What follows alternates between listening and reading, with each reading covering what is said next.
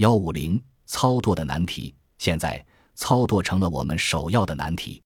木筏完完全全是按西班牙人的描述建造的，但在我们这个时代，可没有一个活着的人能给我们讲授驾驶印第安木筏的高级别实践课程。在岸上，我们就请教过专家，可收获甚少。他们跟我们一样知之不详。东南风越吹越紧时，我们必须调整航向，以保证风从船尾刮过。如果大量的风从两舷吹来，帆就会突然转动，打到货物、人和竹舱上面。此时木筏就会转头，尾部向前，继续按同一方向前行。这是一场艰苦激烈的战斗，三个人和帆搏斗。另外三人划着长长的导向桨，把木筏头部调整为顺风方向。调整后操舵的人需倍加小心，以防立即重蹈覆辙。大约在午夜时分，北面几艘船的灯光在晃动。我们摇着小煤油灯，并闪着手电招呼船上的人，可他们并没有注意到我们。船上的人根本不知道，他们附近有一只真正的印加木筏正颠簸在波浪之中。而我们也不知道，这竟然是我们看到的最后船只，是抵达大洋彼岸之前最后一次看到人迹。长达十九英尺的导向架浮放在大木墩上的锚固定之间。我们在厄瓜多尔的帕伦克河上流放木料时，当地土著人朋友所用的桨和我们这只一模一样。长长的红木杆像钢铁一般沉重而且坚硬，一旦落入水中就会沉没。木杆末端用绳子绑着一张大的葱木桨叶，浪推桨时，我们必须使出吃奶的力气才能握稳。我们握住桨叶拼命转动，才能使桨叶在水中直立。我们的手指累得几乎痉挛。我们在导向桨的杆上绑了一根横棍，才把这个问题给解决了。如此一来，可以借助杠杆的力量转动。这时风紧了，下半天。强劲的风好像使出了浑身的劲，很快就使海面波涛汹涌，海风从船尾打上来。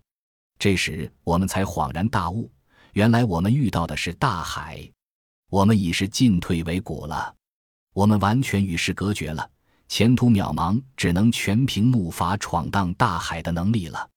我们知道，从此刻起不会再有吹向陆地的风或调转回头的可能性了。我们进入了风带中心，风会把我们吹送得越来越远的。眼下只能全速前进。如果想掉头回去，只会落得船尾向前朝着大海航行。唯有把船头对着落日的方向随风飘去。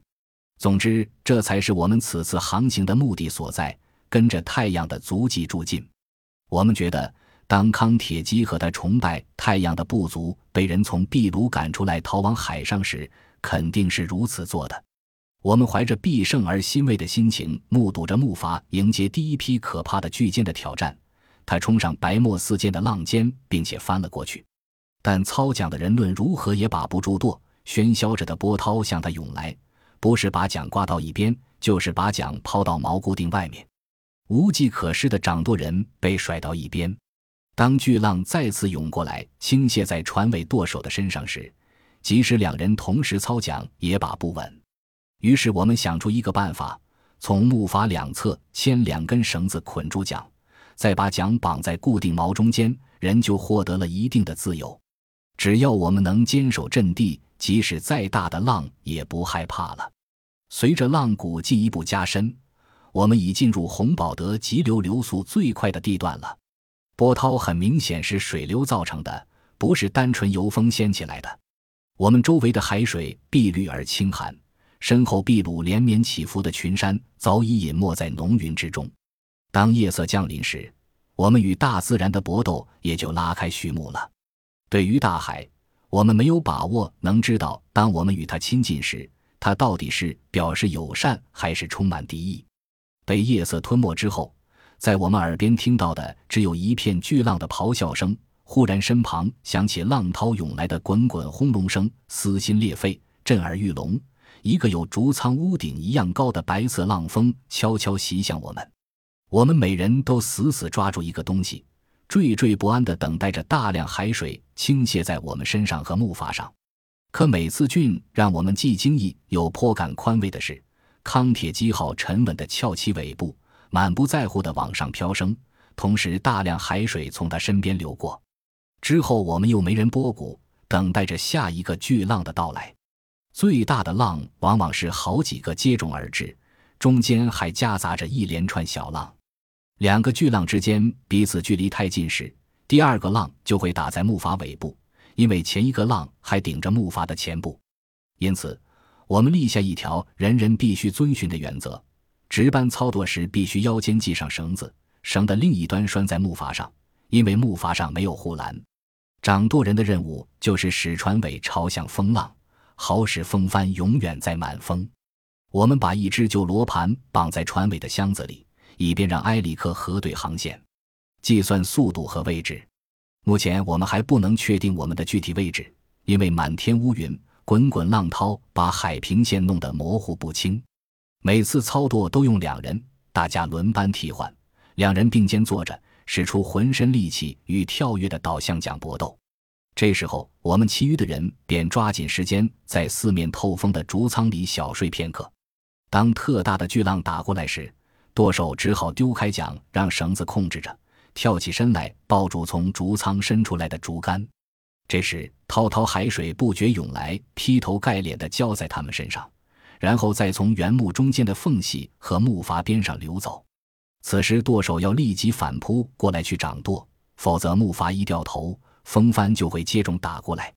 如果木筏以一定的角度迎浪，那么海水很容易灌进竹舱里；而浪从船尾打来时，海水会立刻从几根木头之间流走，不会打到竹舱墙壁。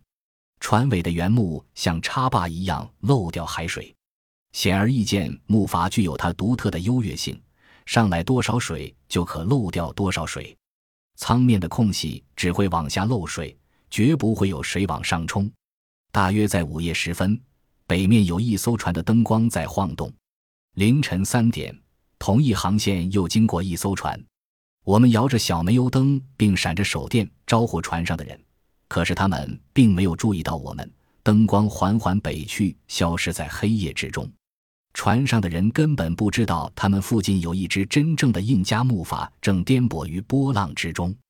我们也不知道，这竟然是我们看到的最后船只。直至我们抵达大洋彼岸，这是我们最后一次见到的人迹。黑漆漆的夜晚，我们似苍蝇一般，两人一对死死抱住导向桨，清凉的海水浇在头上，导向桨不停抽打着，我们的前胸后背都痛透心扉，手由于握桨时过分用力，变得僵硬发直。最初的几个昼夜给了我们绝好的机会锻炼，把一些从未出过海的人历练成为称职的水手。最初的二十四小时，每个人轮流掌舵两小时，休息三小时。我们的安排是这样的：每个钟头由一位新人替换两个舵手中那个已工作两小时的人。为了应付掌舵，一个班下来，全身每块肌肉都紧张到了极点。我们推桨累得推不动时，就到对面去拉桨；我们的手臂和前胸被挤得酸痛难当时，就调转身子用后背。桨把把我们的前胸后背撞得青一块紫一块，最后等到替班的人来了，我们半闭着双眼爬进竹舱，在两条腿上系一根绳，来不及爬进睡袋，就穿着浸满海水的衣服睡着了。不一会儿就觉得腿上的绳子被使劲一扯，三个小时已过去，又得出去换班了。军幺幺九盘旋在空中，寻觅我们的踪迹。我们尽可能用无线电报出我们所在的确切位置，并连续几个小时发出找寻信号，可我们一直未听到飞机的轰鸣声，也没有见到飞机的影子。最后，飞机不得不返航回去了。这也是最后一次有人试图找寻我们。第二天晚上的情形更糟，浪飞但不平息，反而更高涨了。和导向桨连续奋斗两个小时太长了。值班的人到后半时已经精疲力竭，海浪制服了我们，把我们掀倒在地，甩到一边，同时海水倾泻在舱面上。后来我们又改为每涨一小时舵，休息一个半小时。海上最初的六十小时就是如此度过的，波浪一个接一个，永不停歇，我们与它连续奋战。浪头有高有低，有尖有圆，有的倾斜着，外带浪上起浪。我们当中晕船晕得最厉害的是克纳特，虽然我们免了他掌舵，可他同样付出了代价，独自在竹舱的一角默默忍受着痛苦的煎熬。鹦鹉闷声不响地待在笼子里。每当木筏突然下沉或浪头从船尾溅到墙上时，它就用嘴衔着笼子拍打翅膀。康铁基号摇晃得不算厉害，它比大小一样的船只更适应波浪，更加稳定。但我们不会预测舱面倾斜的方向，我们最终也没能学会在木筏自由活动的技巧。毕竟它下沉的次数不低于摇晃的次数。传说中的水晶球。在过去，人们对地球缺乏了解，诸时代迷信盛行，人们极度相信超自然力和超级直觉的存在，这也是各种宗教大行其道的原因。第三天晚上，风依然凶猛，可波浪平息了一些。大概四点，一个巨浪突然进溅着浪花从黑暗中袭来，掌舵的人还不清楚这一切是怎么回事，他已打得木筏调转过去了，风帆抽打着竹舱。仿佛要撕碎自己和竹舱，我们全部跑出去保护货物和拉紧帆的绳索，试图让木筏返回原来的航向，这样帆就会胀满，形成一条稳定的曲线。可木筏不愿顺从我们的意图，它更愿意倒着走，它的脾气就这么倔。